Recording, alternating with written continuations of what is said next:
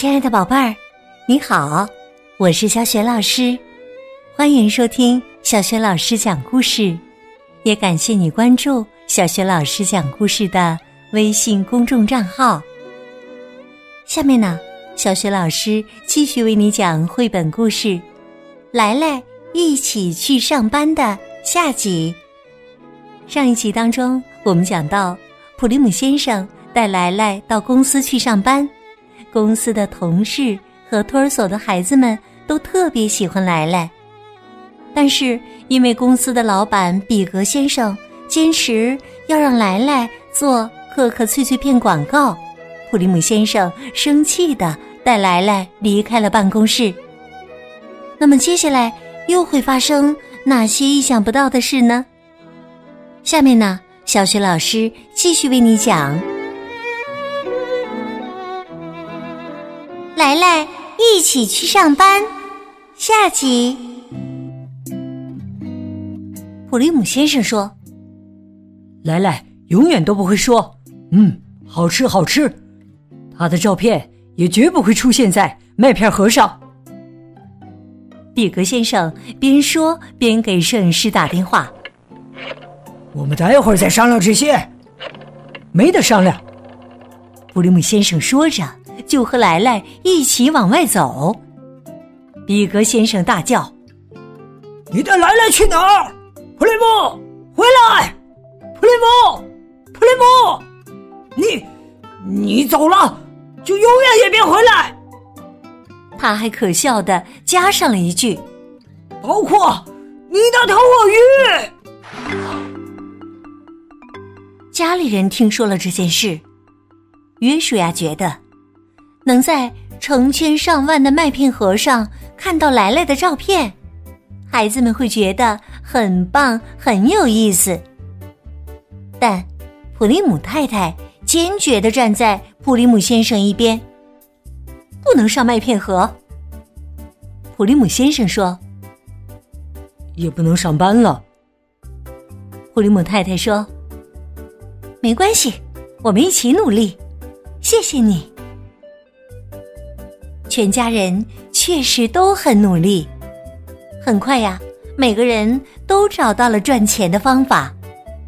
约书亚帮人遛狗，来来去照看花草，威利斯在医院加班，普里姆太太在书房工作到深夜，为社区报纸写书评。每一天，普里姆先生。都出去找新工作，而这时的办公室里，每个人都很想念普里姆先生。比格先生也是。托儿所的孩子们不停的追问莱莱的消息：“莱莱怎么还不来呀？莱莱什么时候能来呀？”令人高兴的是。全家人期待万分的万圣节总算到了。莱莱终于穿上了他的海盗服。约书亚扮成了怪兽，米兰达扮成了可爱的小女巫。普里姆夫妇和菲利斯陪他们去要糖。不给糖就捣蛋，不给糖就捣蛋。他们的喊声扣开了一扇扇门，万圣节的糖果装满了袋子。但是啊，有一家门铃，他们不敢去按，就是刚刚经过的那个黑乎乎的破房子。普利姆太太感叹说：“真可惜呀。”普利姆先生说：“这儿已经空了好几年了。”约书亚说：“因为这是一个鬼屋，谁都知道里面闹鬼。鬼，莱莱不由得睁大了眼睛。”约书亚继续说：“而且你知道吗？有人听到过喊救命的声音呢。”普林姆太太说：“哎，约书呀。”他正想加一句：“那只是谣言。突然呢，房子里就传出了“救命啊！救命啊！”普利姆先生问：“怎么回事？”“救命啊！救命啊！”普利姆太太说：“哎呀，真的有人在喊救命啊！”普利姆先生喊：“里面有人吗？”一个声音回应着：“救命啊！救命啊！”尽管莱莱非常害怕鬼，但他还是鼓足勇气推开了门。啊，比格先生，比格先生在这儿干什么呀？哎呦，看上去他正拼命的抓着天花板上的吊灯呢。比格先生大喊：“快救救我！梯子倒了，我下不来了。”莱莱把梯子立起来，然后把哆哆嗦嗦的比格先生扶了下来。哎呦，呃太谢谢您了，莱莱，太谢谢你们了，是你们救了我呀！比格先生说：“我一个人在这装灯泡。”我很快就要搬进来了，呃，等大家惊呼：“你要搬进这个房子？”每个人呐都非常吃惊。普里姆先生说：“呃，欢迎欢迎啊，祝你好运。”比格先生说：“谢谢。”来了，心想：“希望鬼不要找你麻烦。”普里姆先生一家看着比格先生的房子一天天的变新。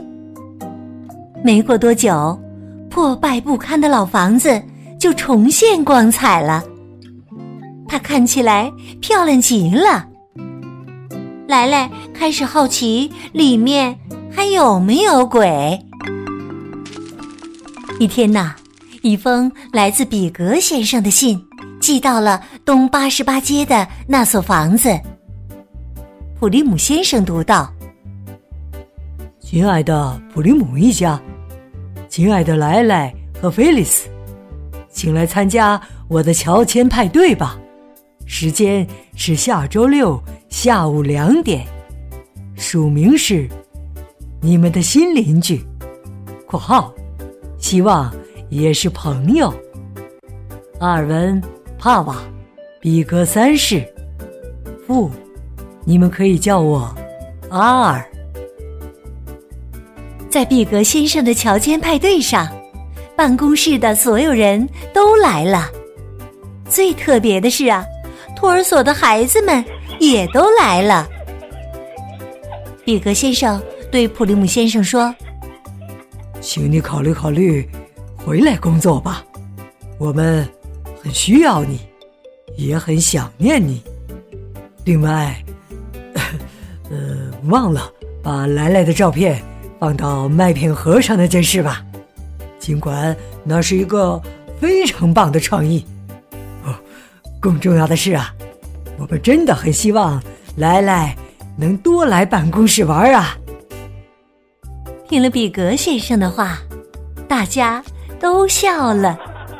尤其是来来，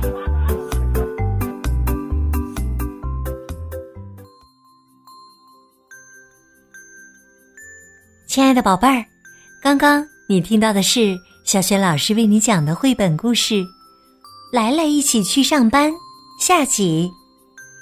今天呢，小雪老师给宝贝们提的问题是：比格先生邀请普利姆一家。和公司的同事们参加了一个什么活动呢？